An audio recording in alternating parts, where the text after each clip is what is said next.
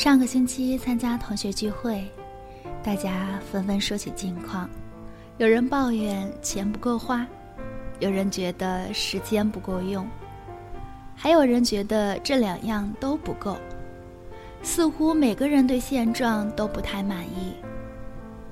当问到我时，我微微一笑：“我对现状挺满意的，钱多我就多花点儿，钱少我就少花点儿。生活嘛，没有十全十美的，知足就好。”大概我没有和大家一起抱怨生活，脱离了群众基础吧。一个女同学尖锐地问我。你之所以能够说出这番话，是因为你本身就不缺钱，就好比我，我最大的梦想就是把我孩子送出国去留学，让他出人头地。为此，我拼命的工作，努力的晋升。可即便如此，我存下的钱距离孩子出国还有很大的距离。而你，一高兴就可以满世界去度假。如果我是你，不用为孩子的留学费而发愁。可能我过得比你还优雅，你说呢？我的答复是这样的：如果你觉得送孩子出国留学使你非常的吃力，为什么一定要把他送出国呢？也许中国的教育是有种种弊端，可国外也不是完美无缺的呀。只要孩子有能力、肯学习，到哪儿都能出人头地。即使你真的把他送出国了。就什么问题都没有了吗？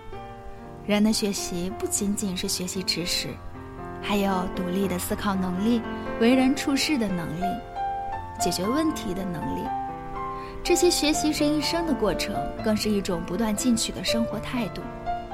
如果认为只要孩子有了留学背景，未来的人生就一定前途光明，那未免太片面了。其实，只要孩子品行端正、习惯良好。他想学什么，在哪里学都不重要，切莫主次颠倒了。那些有大成就、大作为的人，也并不是人人都拥有留学经历的。他对我的话非常的不以为然。孩子的问题我们姑且不论，你觉得你的幸福感是不是建立在物质基础上的？我想了想说，我觉得幸福感关键还是在于心态上。对于我的回答，他显然很不满意。也许你不肯承认，但是我觉得你的幸福感还是来自于物质。别人用名牌包包时，你不用羡慕，转身就可以去买一个。家里有保姆，偶尔干干家务，那是锻炼自己；难得下厨，那是陶冶情操。宽裕的生活才赋予了你良好的心态。假如有一天你发现别人都住着独门独院的别墅里，而你和老公还挤在几十平米的鸽子笼里；当你开着迷你 QQ 上班时，人家都开着奔驰宝马，从你面前呼啸而过，你心里是什么感想呢？伊森现在之所以满足，是因为你已经得到。如果你现在拥有的一切都还没有拥有，你还会这么说吗？我肯定的点点头，我还会这么说。其实，即使现在你说的这种情况也还存在。当我们开着你觉得挺不错的车时，经常有法拉利和宾利从我们身边呼啸而过。和朋友聚会时，也经常听到人家说在三亚买了一栋价值一亿的别墅。这些东西都是我们望尘莫及的。说实话，心里也会有一丝羡慕的。但是我想的更多的是，比起别人挤公交车上下班，我已经非常幸运了。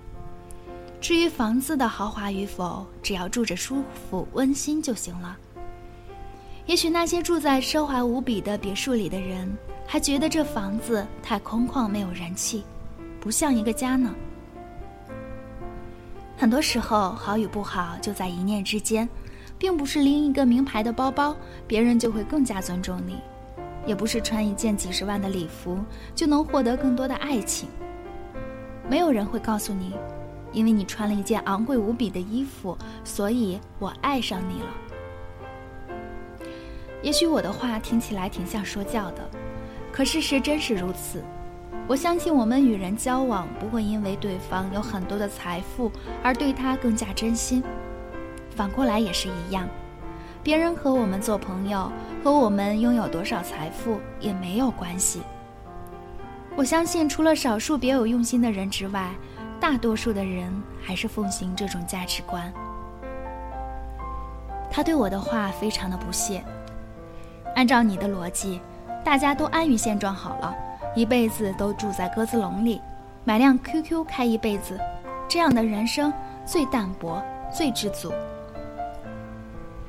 我说，我不是说这辈子别奋斗了，而是说要先要有一个好心态。你只有先放平心态，才能享受到更好的生活。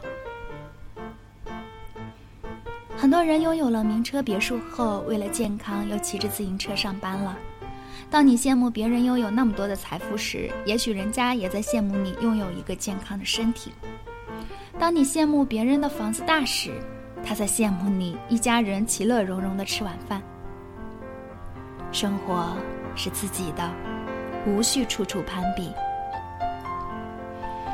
如果没有一个良好的心态，无论生活到了什么地步，你依然觉得不满足。当你开上了劳斯莱斯，你又嫉妒家里有直升机的；哪天你真的拥有了豪华别墅，你又羡慕别人可以买下一座岛屿。就算你成了中国首富。还眼红亚洲首富呢，这一辈子哪里还有个头？对生活有追求是好事，但别把虚荣心等同于上进心。虽然说两者都有出人头地的意味，可其实大不相同。一个是临渊羡鱼不切实际，一个是脚踏实地心怀大志，一个是夹杂着羡慕嫉妒心理失衡。一个是努力奋斗，与之相齐。生活没有止境，而生命却是有止境的。以有限的生命去追求没有止境的生活，那是得不偿失的。不如好好的从现有生活中寻找幸福的源泉。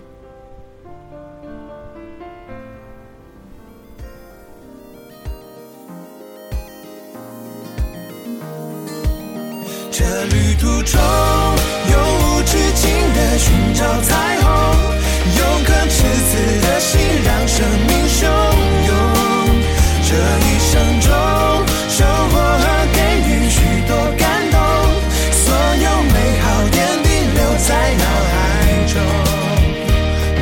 心里住了个小孩，对世